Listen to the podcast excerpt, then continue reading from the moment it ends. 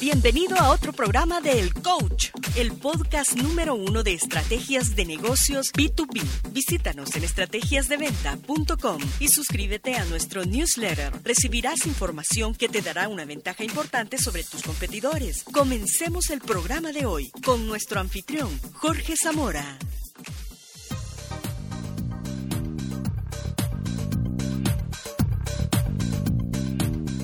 Hola amigos y bienvenidos al programa número 15 de El Coach.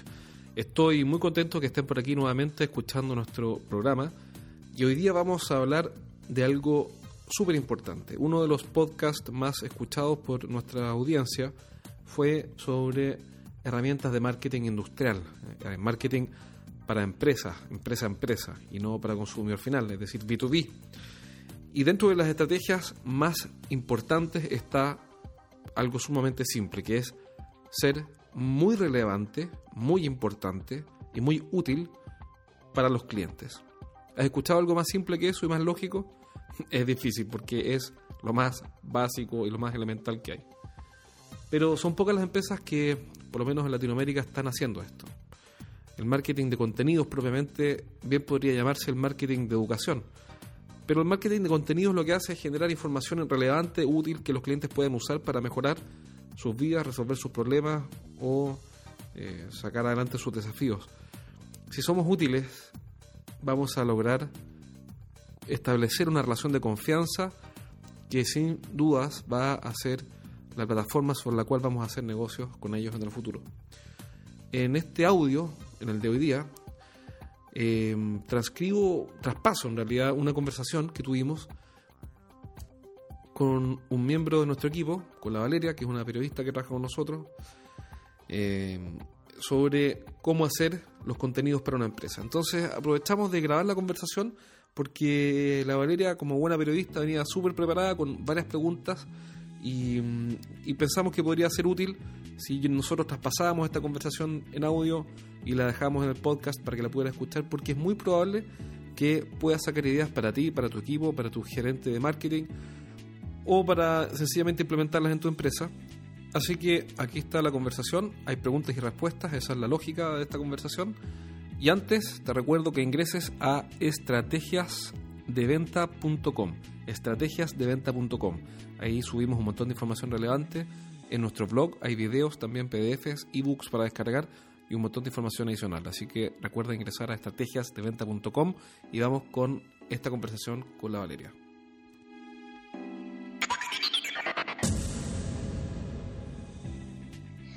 Tú hablas también de marketing de contenidos. Sí. ¿Qué es? Eh, cuéntame un poco del marketing de contenidos. qué consiste el marketing de contenidos? Lo que pasa es que el, cuando como pasó, pasar, pasar los años, las personas, eh, las personas estamos expuestas al problema de la sobrecarga sensorial.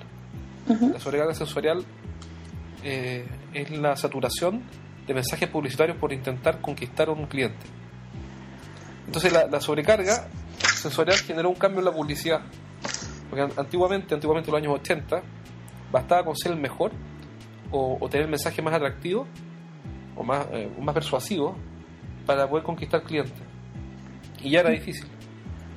Pero, pero hoy día que, por ejemplo, que, una persona que quiere comprar un pasaje aéreo tiene 500 alternativas entre Travelocity, eh, LAM.com y hay sitios despegar.com, despegar etcétera. ¿Cómo convenzo a un tipo que compre un pasaje aéreo conmigo? Si tiene está sometido a dos cosas: exceso de alternativas y escasez de tiempo. Mm. Son dos curvas que se cruzan al revés. O sea, exceso de alternativas y escasez de tiempo. esa es la situación de un cliente hoy día, sea el rubro que o la industria que sea. Entonces, ¿cómo lo ayuda a escapar de la trampa de la escasez de alternativas con la, eh, perdón, exceso de alternativas con la escasez de tiempo? Bueno, la forma de hacerlo es siendo útil y no, no intentando cautivar, no intentando convencer, sino que intentando ayudar. Eh, porque el efecto de, un mensaje publicitario creativo es cada vez menor. De hecho, muchos avisos publicitarios súper creativos y divertidos tienen el problema de que el cliente se acuerda del, chiste o de la broma o de la anécdota, pero no de la marca. Exacto. Entonces, el, para lograr captar la atención de alguien y después lograr captar el interés de alguien y después eh, comenzar la relación con ese alguien y después que esa persona quiera contactarnos para hacer negocio, eh, eso, todas esas etapas no las va a lograr con eh, un mensaje genial o brillante o, o, creativo, original. No que hay contenido. Exactamente. Entonces el punto se trata de ayudar a las personas a resolver sus problemas. Por eso es que el nuevo marketing, o eh, el fondo, es el marketing de contenido, eh, en el sentido de que las empresas que son capaces de ayudar a resolver los problemas a sus clientes y potenciales clientes, en el tiempo ven compensado su esfuerzo porque naturalmente se activa la gratitud. O sea, el ser humano podrá estar expuesto a 20.000 mensajes publicitarios, pero sigue sintiendo agradecimiento porque él lo ayuda. Eso es algo inherente al ser humano. Entonces, eh, el marketing de contenido lo que, lo que busca es ser útil para los clientes, entregándole contenido o información útil y relevante para resolverle los problemas a sus clientes, sabiendo que algunos de ellos van a resolverlos por su cuenta y van a, van a decir, no, yo con este ebook ya puedo hacer mi trabajo y así ya no necesito contratar a la Marcela, a la Valeria, etcétera, para que me haga mi blog. Perfecto, si lo logramos, quiere decir que ayudamos a personas que hoy día tienen un problema y eso, hay que, eso tiene que ponerte contento. Y entendemos que en algún minuto quizás van a querer aprender más o van a necesitar algún consejo. Y los vamos a, les vamos a dar ese consejo, ellos nos van a pagar por un servicio porque nos podemos trabajar gratis. Pero eh, vamos eh, pero cuando demos ese servicio y hagamos ese trabajo, el foco va a ser cómo lo ayudamos, no cómo le cobro el máximo a cambio de hacer el mínimo. Y entonces el, marketing de contenido lo que ayuda, lo que busca es ser útil para las personas que tienen poco tiempo y acceso a alternativas y necesitan tomar decisiones, necesitan resolver problemas. Entonces basta que alguien empiece a, a dar para después recibir, que es la base de esta cuestión, y como para que se pueda diferenciar. Eh, es el momento de hacerlo. Yo creo que sí, yo creo que sí. ¿Tú aconsejas que, por ejemplo, los contenidos de la web sean una mezcla de, bueno, tal como lo dice, contenido web con, con contacto, por ejemplo, no sé, eh, ahorra tiempo con esta nueva máquina, bla, bla, bla, bla, bla, infórmate al tanto, tanto, tanto. ¿Eso se aconseja o, la gente no tiene tiempo de llamar? No, sin duda que sí. Ah, eh, sin duda, porque al final, si bien está toda esta visión romántica de, de ayudar y generar contenido útil de valor, eh, esto es un negocio, digamos y las, todas las personas hacen negocio. Y el que está visitando el sitio web sabe que tú haces un negocio y él también hace un negocio cuando compra algo que le sirve. Entonces, eh, es, buena tu pregunta porque, porque un error podría ser eh, no darle la alternativa al cliente que me contacte. Eso, claro. Eh, porque si no, estaríamos hablando de, una ONG quizá. Y las ONG también hay que llamarlas para poder captar fondos. no, tiene que tener datos de contacto. Lo que pasa es que el dato de contacto el, decirle contáctame no es lo que construye la relación. Es un elemento accesorio. Ya. Entonces, eh, al, darle los datos de contacto a alguien que leyó un artículo en tu blog, lo estás ayudando también. Porque si te contacta, va a poder resolver su problema contratándote. Pero, por ejemplo, eh, en, fuera del dato contacto, por ejemplo, en el mismo negocio de las máquinas, yo te cuento un poco esta noticia, o sea, esta, información que es útil para ti, pero yo te digo, conoce la máquina en el siguiente link. perfecto. ¿Eso es bueno o es mejor yo contarte de qué se trata la máquina o, o derivo nomás al link? Si tú tienes tiempo te informa o te resumo igual un poco en qué consiste. Eh, no te entendí bien la, pregunta, porque va a depender mucho de la etapa psicológica en que esté el cliente. Por eso te digo, o sea, en el fondo es mejor, tú crees que el cliente, imagínate, estamos en un contenido súper estrecho, estamos así, el cliente saliendo y dice, oh, wow, esto, y cuando llega, por ejemplo, a la máquina, es, no sé, pues si quieres conocer sus características, pinte aquí. ¿No será que ah, en ese momento el cliente no hace el clic y que, ah, no, ya me da a abrir otra página? Lo que pasa es que hay clientes, todos los clientes tienen un, un tiempo, una línea de tiempo. Hay clientes que están listos para comprar y otros que no. Em, yo digo que eh, el, sitio web, los sitios web tienen algo que se llama el trayecto, o le llaman el trayecto, o el viaje. Y es el viaje que hace un cliente desde que entra al sitio web hasta que llega al final del viaje, eh, que puede ser, por ejemplo, que te contacte o te llame. El error sería que no hubiera un viaje para que él pueda seguir. Pero, pero sino que, el, error, sería que que cuando un cliente quiere avanzar no puede avanzar. Es el error más común. Pero no puede avanzar porque no está claro cuál es el próximo paso. Eh, pero si podemos eh, construirlo y él decide bajar porque no está listo para comprar, eh, está perfecto. Eso, eso es así. Siempre van a ser los menos. Es como un túnel. La página web se comporta, se comporta como un túnel, donde entran muchos y salen muy pocos. La salida es muy angosta. Y un cliente que leyó el artículo hoy día y hoy día le estamos. Es lo que se llama un llamado a la acción, un call to action. Yo le digo, ¿sabes qué? Contáctame acá, regístrate aquí, llámame acá, o manda un correo. No todos los clientes están listos para hacer eso. Entonces puede que haya un cliente, por ejemplo, que hoy día, en marzo del 2015, está viendo un contenido, eh, una, una descripción de una máquina que le resuelve un problema, pero dice, sí, interesante, pero no quiero seguir avanzando. Quizás no tiene la plata en este momento, quizás tiene que conversar con su socio primero, quizás tiene que vender los equipos que tiene para financiar una nueva compra. Eh, lo importante es que el camino para el que sí está listo para comprar esté construido y que sea fácil avanzar. Perfecto. Ahora, fíjate lo siguiente, el que no está listo tiene que tener una muy buena razón para volver al sitio web. Entonces la pregunta es cuál es la razón que yo le voy a dar para que él vuelva al sitio web si no está listo para comprar, pero que esté volviendo una vez al mes, una vez cada dos semanas, una vez cada dos meses. La, la mejor razón que le puedo dar es que él encuentre cosas útiles para él. Útiles, valiosas o interesantes para él. ¿Y nuevas quizás o no? Porque si ya ve el mismo lo, el mismo contenido que vio la semana pasada, por ejemplo, por muy útil que sea la información. Sin duda, sin duda. Porque... Ahí, ahí viene la pregunta de cada cuánto tú aconsejas, digamos, eh, a la actualización o la modificación de los contenidos en la web. Es una pregunta clásica. ¿Ah? Es que es una pregunta clásica porque es súper importante. Eh, lo hace que se responde de varias maneras. La, la primera es la consistencia más que la frecuencia. Mm. Eh, lo, lo, que recomiendan eh, es que sea consistente. Si vas a renovar contenido una, una vez a la semana, es no bajar de una vez a la semana. Eh, pero sin duda que una, una, página web que renueva contenido útil y valioso, interesante para los clientes, con más frecuencia es más interesante. Uh -huh. por ejemplo, en la página estrategiasdeventa.com estamos renovando el, sitio web cada dos días en promedio. Yeah. ¿Cuál es la meta? Llegar a un, una vez al día.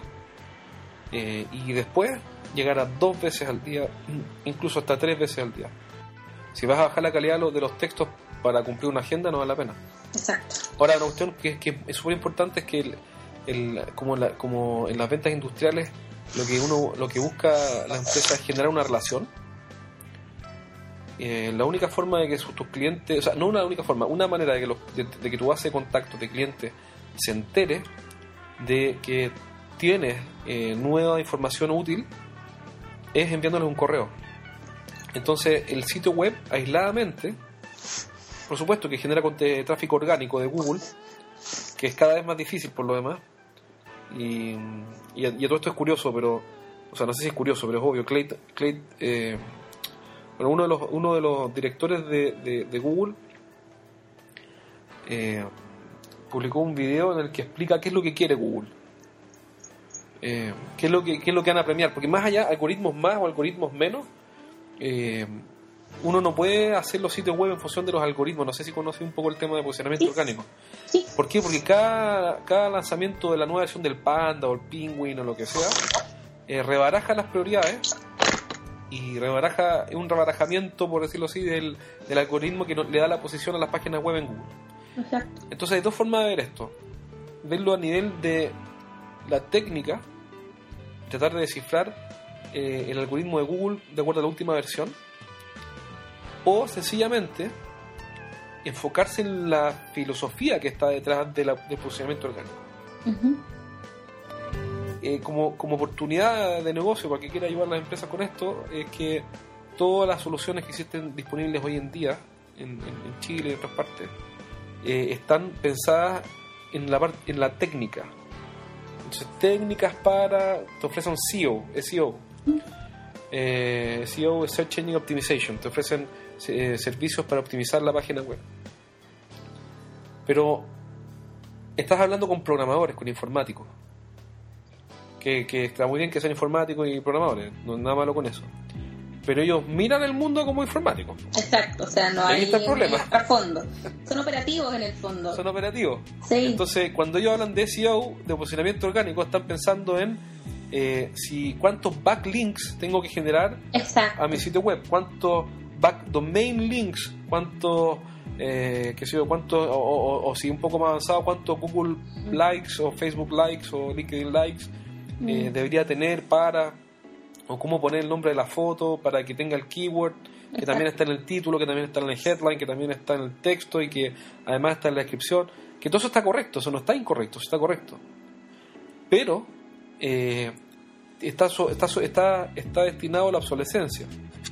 ¿Por qué a la obsolescencia? Porque Google, que no son tontos, se dedican a esto todo el día, eh, lo que ellos dicen es que lo que van a privilegiar es la calidad de los contenidos. Mm. ¿Pero por qué? Es por un problema, no por un problema, por, la visión que ellos tienen de su propia empresa. Ellos dicen lo que nosotros queremos asegurar es que nuestros clientes, es decir, quienes buscan a través de Google, tengan la mejor experiencia de búsqueda a través de Google. Y ellos definieron la mejor experiencia de búsqueda como que rápidamente puedes encontrar la mejor calidad de información. Por ende, van a privilegiar las páginas web que tengan muy buenos contenidos, muy útiles para los clientes. Exacto. Entonces, el, el, renovar contenidos en el blog, atrayendo tráfico orgánico, lo que hace es responder esa pregunta, que es lo que los directores de Google están diciendo. Vamos a privilegiar todos nuestros algoritmos, mm. eh, las últimas versiones de Panda, etcétera, van a castigar los sitios web que tengan mala, cantidad, mala calidad de contenido y vamos a empezar a privilegiar la autoridad. y la autoridad entendida como el reconocimiento del valor que genera un sitio web en el ciberespacio. Oye, cuéntame una cosa, ¿qué rol cumplen acá los gerentes de marketing? O sea, es el líder de, la, generación de valor a los clientes. O sea, el, tema del blog no es un, es un tema entendido como, una, como un generador de relaciones y por ende de oportunidades es una responsabilidad capital, o sea, el, sitio web tiene que estar a cargo del agente de marketing.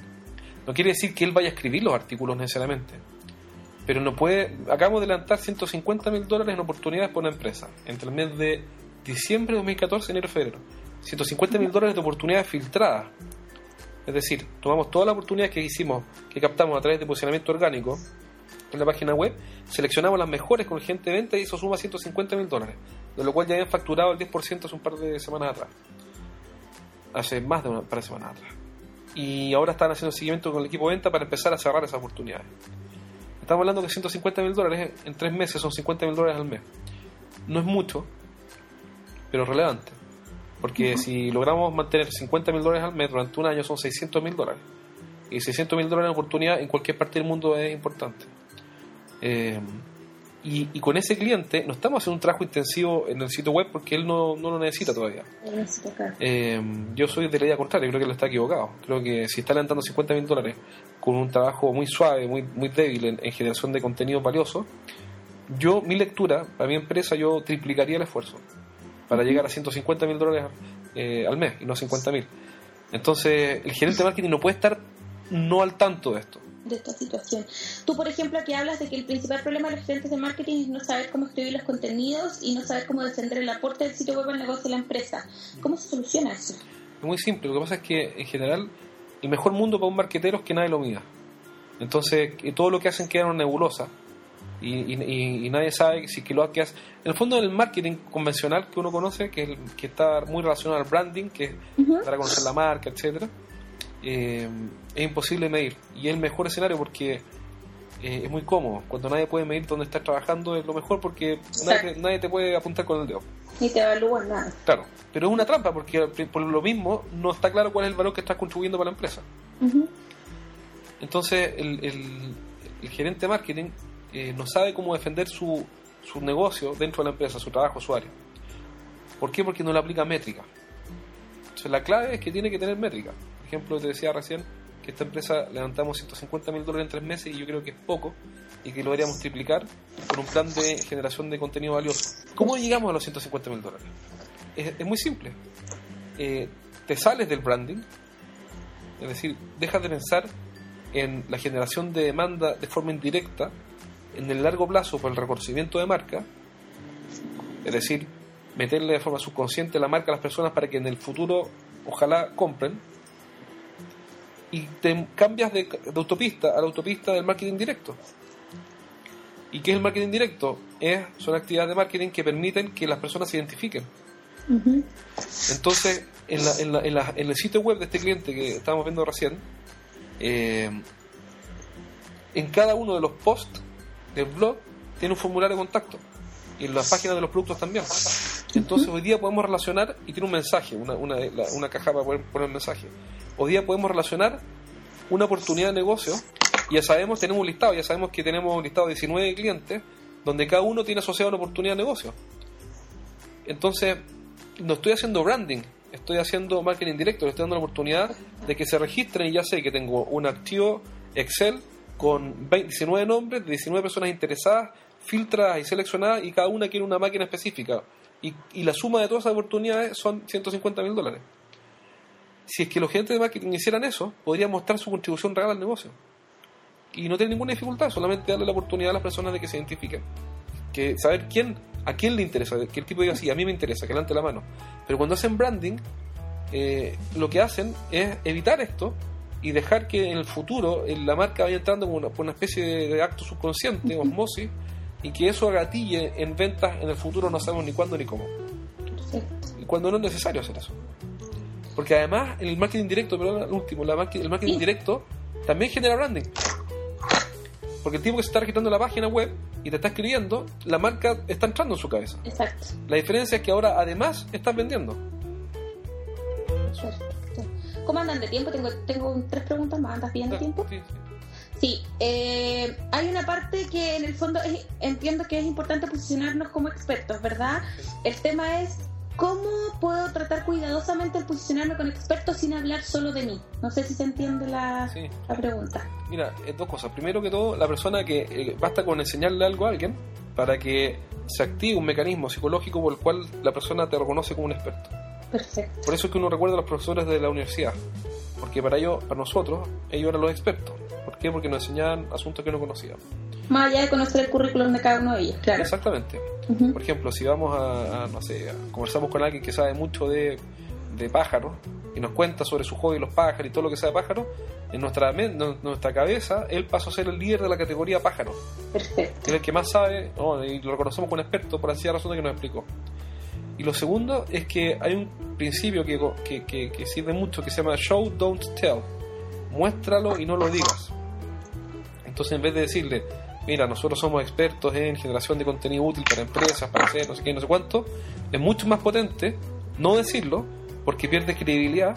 ¿Y por qué pierde credibilidad? Porque pasa a ser percibido como una afirmación que es eh, sesgada, porque la estoy dando yo. Sí, y en el fondo está ahí arreglando un compromiso que no sabes si vas a cumplir tampoco. O sea, yo yo sí sé que voy a cumplir porque, porque ya lo he hecho y lo, lo estamos haciendo, pero, pero el solo hecho de que lo diga yo, de que yo hable de mí, no es creíble. Objetivo. Es ser objetivo. Es como la mamá, que cuando entrevistan a la mamá del delincuente que se fue detenido por robar una farmacia, y ella dice que es un buen niño, ¿no? Este, este, hay un error acá porque este joven es un buen niño. Por supuesto que es como la mamá. La mamá Entonces cuando tú le dices a un tipo, no, nosotros somos expertos en contenido porque hacemos esto, Sí, lógico, es lo, es lo que esperaría, que tú hables muy bien de ti. Entonces, show don't tell es mostrar la evidencia y permitir que el cliente saque la conclusión. Perfecto. Y la evidencia, por ejemplo, puede ser un ebook, otra evidencia puede ser un sitio web especializado, otra evidencia puede ser un testimonio o un caso de éxito de un cliente que tenía problemas y otro y lo resolvió con nosotros. Eh, el cliente va a sacar la conclusión, pero si yo le digo, si yo le doy la conclusión, eh, le estoy quitando la oportunidad de que la saque y por ende eh, estoy perdiendo impacto. ¿Se entiende, no? Súper. ¿Cuál es la diferencia entre un blog y una noticia? No sé que el, blog es la plataforma. y, la, noticia en sí misma puede ser parte de un blog. El blog, lo que, el blog es una plataforma libre para poder generar, eh, para poder escribir y compartir información. Como para, enseñarle a la gente, porque la gente a veces se confunde con el tema del blog y noticias. Claro, lo que pasa es que, eh, que haya un blog en, la, en, el sitio de la empresa no invalida que pueda haber una sección de noticias. eh, a mí me lo preguntado mucho, por eso te lo pregunto. Lo que pasa es que el blog es la plataforma de escritura libre para poder generar contenido eh, de forma libre y fácil. Lo ideal es usarlo, por supuesto, como vimos, para crear valor, para generar contenido útil. Y la noticia eh, puede estar dentro del blog o fuera del blog. Eh, la noticia está. Eh, lo, que pasa es que la noticia es algo específico. Mm. La noticia lo que hace es contar noticias interesantes o importantes de la industria o de la empresa. Por ejemplo, no sé, si estamos en la industria del transporte y Mercedes-Benz sacó un nuevo camión que maneja solo, que de hecho es cierto. Eh, yo podría publicar una noticia, Mercedes-Benz sacó el nuevo camión, no sé qué, no sé cuánto. ¿Eso tiene, tiene valor? Sí, tiene valor. Si yo, si yo estoy en la industria del transporte y compro camiones, tiene valor, es interesante. Yo eso lo puedo ubicar en el blog o en las noticias. Eh, lo, importante no es el formato y el nom o el nombre de la plataforma, lo importante es la generación de contenido, es valioso. Pero si alguien quiere llamarle noticias y hacer todo un blog con la etiqueta noticias, que lo haga, está bien. Perfecto. Y lo último, eh, ¿a qué le llamas tú a escribir desde las tripas? Ah, sí, pues. Lo que pasa es que cuando uno.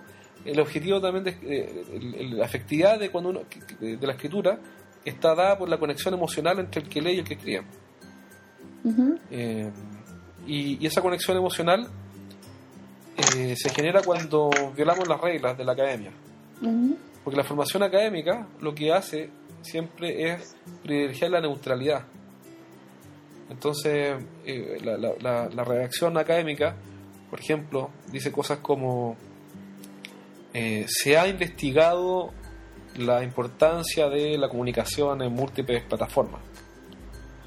Entonces, eh, o la, la, comunicación multiplataforma ha sido considerada o es considerada como tal cosa es una forma académica y neutral, es decir, eh, Pedrito pateó la pelota, es decir, la pelota fue pateada por Pedrito. Mm. El efecto psicológico que produce escribir en neutro es la pelota fue pateada por Pedrito versus Pedrito pateó la pelota, mm. es completamente diferente porque el cerebro funciona así. ¿no? Mm. Entonces la, escritura académica que todos los que estudiaron en la universidad tienen incorporado eh, está construida sobre la neutralidad, porque se asocia neutralidad a objetividad, objetividad a seriedad y seriedad a expertise. Entonces, mientras más académico, eh, las personas escriben eh, más neutralmente, en forma, para nunca perder la objetividad. Bueno, todo eso no sirve para persuadir a alguien y para influenciar a alguien. Sirve para hacer clases. Claro. Y está fantástico que, que sigan haciendo clases, pero para persuadir a alguien y movilizarlo, generar una reacción, eso no sirve. Entonces, escribir de las tripas lo que busca es eh, estar dispuesto a sacrificar la formalidad académica. No es necesario escribir con mala ortografía ni con grosería. No, claro, no, lógico. Eh, pero, pero, por ejemplo, en vez de decir eh, la, empresa, la empresa ha desarrollado una nueva tecnología que permite reducir los costos de operación a través de una mayor eficiencia en en no sé qué, en la instalación de tuberías. Todo eso es cierto, pero es académico. Mm. Y como es académico, es letra muerta, no, no, no tiene ningún impacto. En, cambio, si escribo desde las tripas, entre comillas, eh, es desde la, estoy diciendo escribir desde las emociones más que desde las tripas. Es decir, por ejemplo, podría decir eso mismo como si alguna vez te ha reventado una, se ha reventado una tubería en, eh, en medio de una faena, tú y yo sabemos lo que significa tener que bajar 4.000 metros a buscar un repuesto. Mm. Para que eso no suceda, eh, una nueva válvula X eh, reduce los porcentajes de falla del 32 al 0,3%. Perfecto. Olvídate de o, deja de pagar multas por retraso y comienza y, cómo se llama y reemplaza tus antiguas válvulas por las nuevas válvulas X, Y, Z.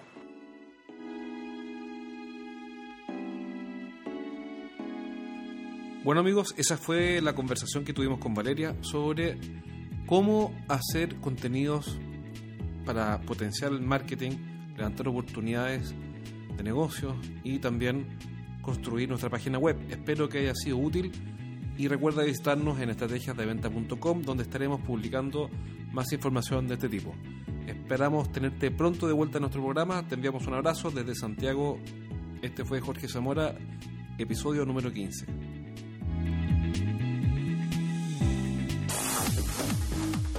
Recuerda suscribirte a este podcast en iTunes o Stitcher y así recibirás cada programa nuevo en tu teléfono. Por favor, déjanos un review en iTunes para mejorar nuestros programas y así entregarte cada día mejores contenidos. Nos vemos en el próximo episodio de El Coach.